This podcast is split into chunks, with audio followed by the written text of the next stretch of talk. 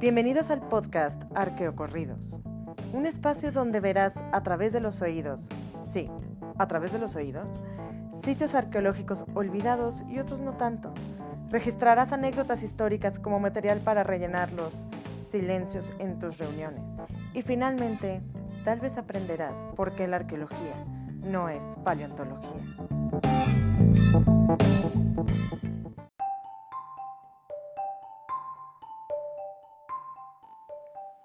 Episodio 1. ¿Y qué es la arqueología?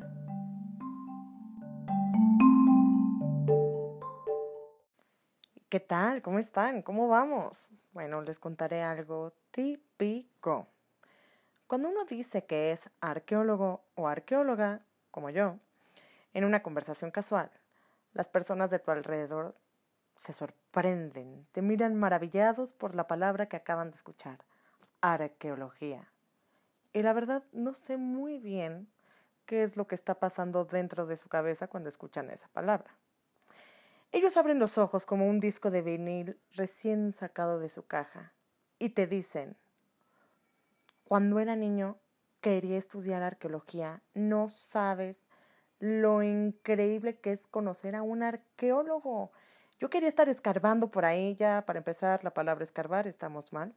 Yo quería estar escarbando por ahí, me encanta lo que haces. ¿Cuántos dinosaurios has descubierto? Em, es ahí donde mi sonrisa se queda un poco tiesa. Doy una larga pestañada para medir muy bien mis siguientes palabras y doy la explicación que he repetido a lo largo de toda mi carrera con individuos ajenos a ella. Ah, bueno, mira, la verdad es que la paleontología es la que estudia los fósiles de las cosas orgánicas del pasado o animales extintos como los dinosaurios. ¿Te acuerdas de Jurassic Park? Bueno, ellos son paleontólogos. Ahora, ¿te acuerdas de Indiana Jones? Bueno, él dice ser arqueólogo, pero en todas sus películas lo veo como saqueador. Y ya luego les explicaré qué es un saqueador. Y Barbara Blade, bueno, ella usa desodorante, afortunadamente. La cosa es que un arqueólogo como tal se encarga de estudiar al hombre o a las civilizaciones antiguas en las que él habitó a través de los materiales que se quedaron olvidados en el tiempo. Es cierto que luego nos confunden también con antropólogos, pero antropólogos y arqueólogos no estamos tan alejados como arqueólogos y paleontólogos. Por lo menos en arqueología y antropología estudiamos a la misma especie, claro, con diferente método, diferentes conceptos, diferentes tiempos, pero es la misma especie. Paleontología se aleja muchísimo y salta cuánticamente a otras especies y a otros tiempos más allá del origen del hombre, aunque es real. Si comparamos un arqueólogo con un contador, entonces sí les puedo decir que tienen más cosas en común los paleontólogos y los arqueólogos que con los contadores. Pero bueno, dejemos a un lado todo esto de los logos y vayamos a esta pequeña pregunta. ¿Cómo empezó la arqueología? Resulta que el hombre a lo largo de la historia siempre ha sido muy curioso y se la ha pasado preguntando el por qué, cuándo, cómo, quién. ¿Qué fue primero, el huevo o la gallina? Para eso hay que ver Animal Planet. ¿Quién creó el mundo? ¿Quién es el encargado de la lluvia? Para unos era Tlaloc. ¿Quién es el dios sol? Para otros era Ra, dios del sol del mediodía, y por eso los egipcios estaban muy bien bronceados en aquellos tiempos. O también les causaba un poco de miedo. Tanta tormenta, tantos rayos. Dijeron, ¿qué rayos? ¿Quién es ese? Y ese era Zeus aventando rayos. ¡Pim, pao! Ahí les van, polis griegas, un rayo tras otro. Esas eran las respuestas que ellos podían tener a través de los mitos, tratando de darle una explicación lógica al porqué de las cosas y al origen de las cosas. Y es que el ser humano siempre estamos buscando la respuesta al origen de nosotros mismos. Y han pasado miles de años, cientos de años, y todavía nos cuesta trabajo entender cuál es nuestro origen. Sin embargo, bueno, regresemos a los mitos. Los mitos daban respuesta al pasado intangible del hombre, o por lo menos en la antigüedad ellos pensaban que el pasado era intangible.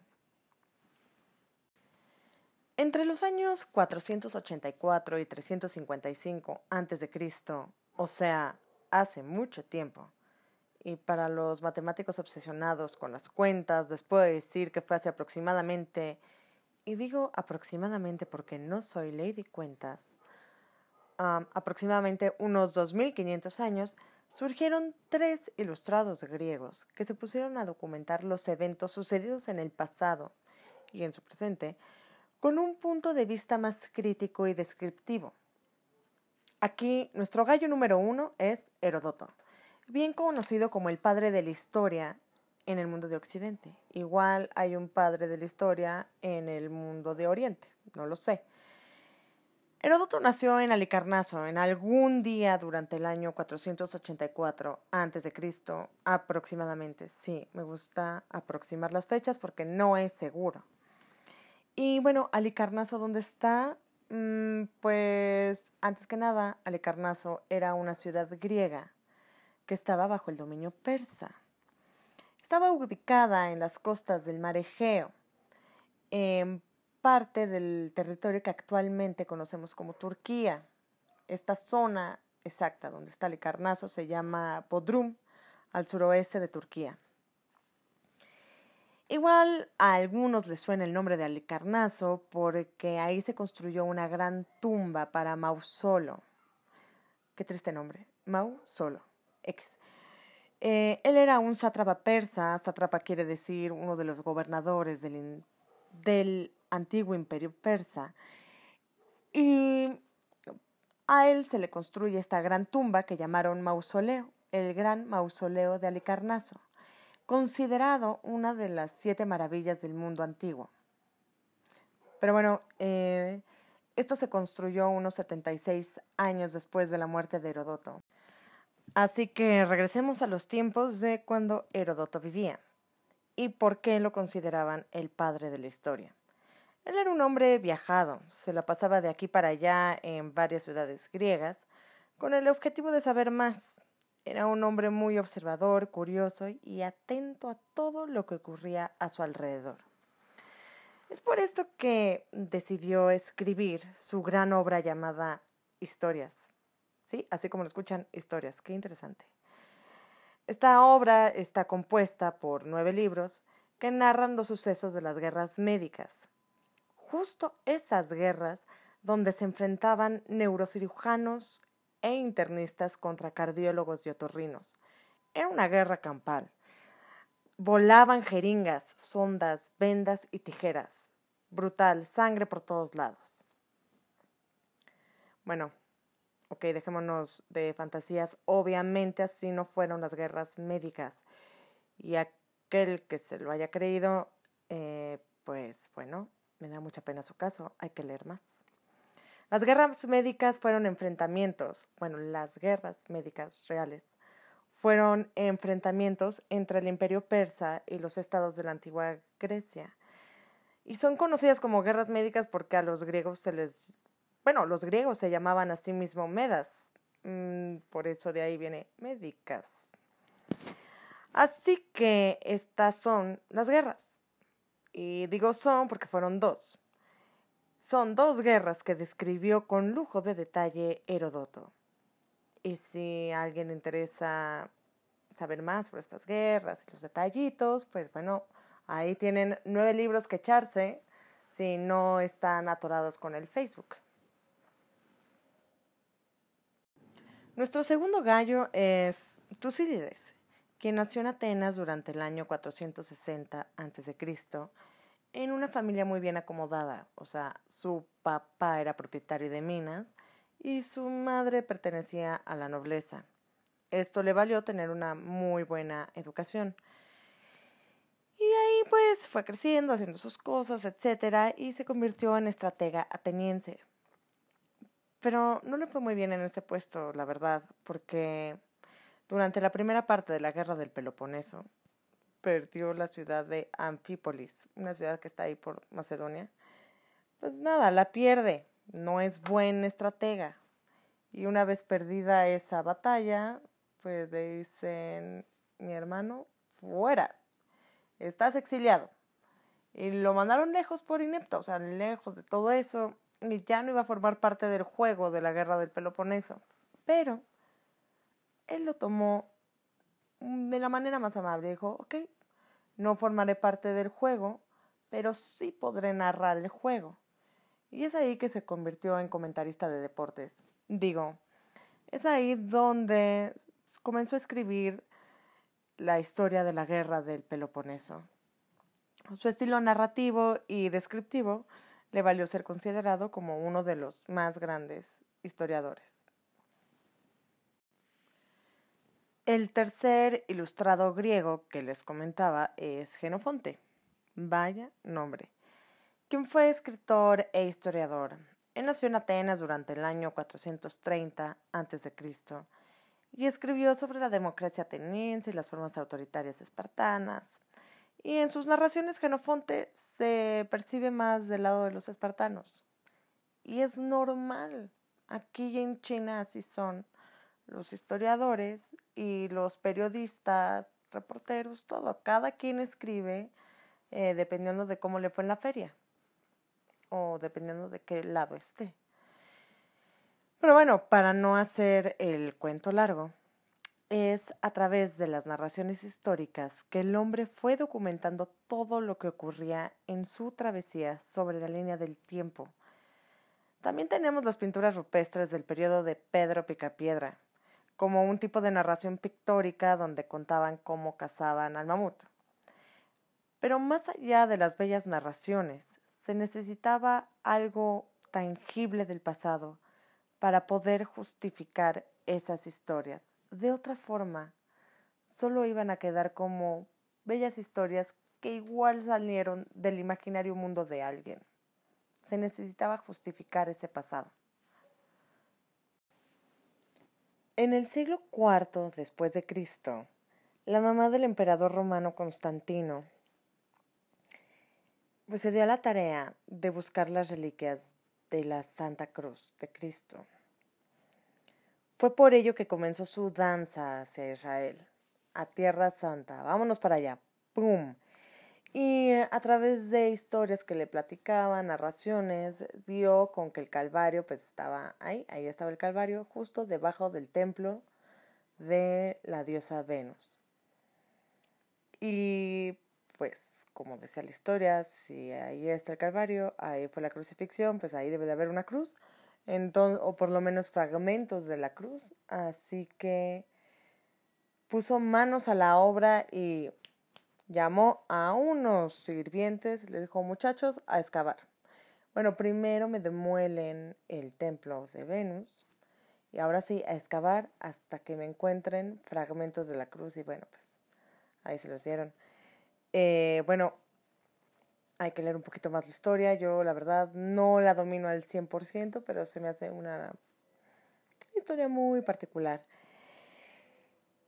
Y muy particular porque lo que ella buscaba a través de lo tangible era justificar las narraciones históricas. Ella buscaba tener un objeto material con el cual poder justificar lo que se había estado diciendo desde hacía mucho tiempo. Esta señora llamada Flavia Julia Elena, ahí les encargo, porfa, nunca le hagan esa mezcla de nombres a sus hijos. Em, también es conocida como Santa Elena, fue considerada la patrona de los arqueólogos. Adelantando un poco el tiempo y adelantándonos, vámonos hasta el periodo del Renacimiento, en los siglos 15 y 16 después de Cristo, el coleccionismo y el anticuarismo de obras de arte estaba de moda. La gente buscaba recuperar el mundo clásico, llámese griego y romano, a través de no solo sus ideas plasmadas en textos, sino también de su cultura material. De esa manera querían recuperar el mundo clásico, con cultura material. Familias aristócratas se encargaron de coleccionar artefactos antiguos y singulares podríamos decir, y un poquito entre comillas, que estos son los inicios de la arqueología. Son personas ricas, coleccionando objetos singulares del pasado, pero sin estudiarlos a conciencia. Y qué vueltas da la vida, ¿no? Ahora, durante el siglo XVIII sigue esta onda del coleccionismo de objetos, pero ahora se aventura la gente a exploraciones. Comienzan a ver diferentes exploradores que se lanzan a los lugares donde podrían haber más de estos objetos y con el objetivo de coleccionarnos y entender un poco más del origen de la historia de ese objeto y así aumentar su valor en el mercado de las colecciones. Pero es para el siglo XIX que la arqueología se fue constituyendo como una disciplina científica dejando atrás los años del coleccionismo y el amor a lo estético del objeto o los monumentos. Finalmente la arqueología comienza a tener una metodología científica, un orden y un sentido más académico. Como venía diciendo desde el principio, si mal no me acuerdo porque he estado hablando mucho, es que la arqueología estudia el pasado del hombre a través de los materiales que éste dejó u olvidó. Y para poder estudiarlo se apoya con otras disciplinas. Entre esas disciplinas está la historia, claro está, está la biología, la geografía, la geología, eh, hay análisis químicos de suelo, hay varias disciplinas que apoyan la metodología de la arqueología para poder hacer que el pasado hable de nuevo. Y bueno, yo creo que con esto podemos terminar esta primera parte de ¿y qué es arqueología? Espero quede claro que no es paleontología, aunque terminen en GIA. Y bueno, muchas gracias. Nos veremos. Pues no nos veremos. Ahí nos escucharemos.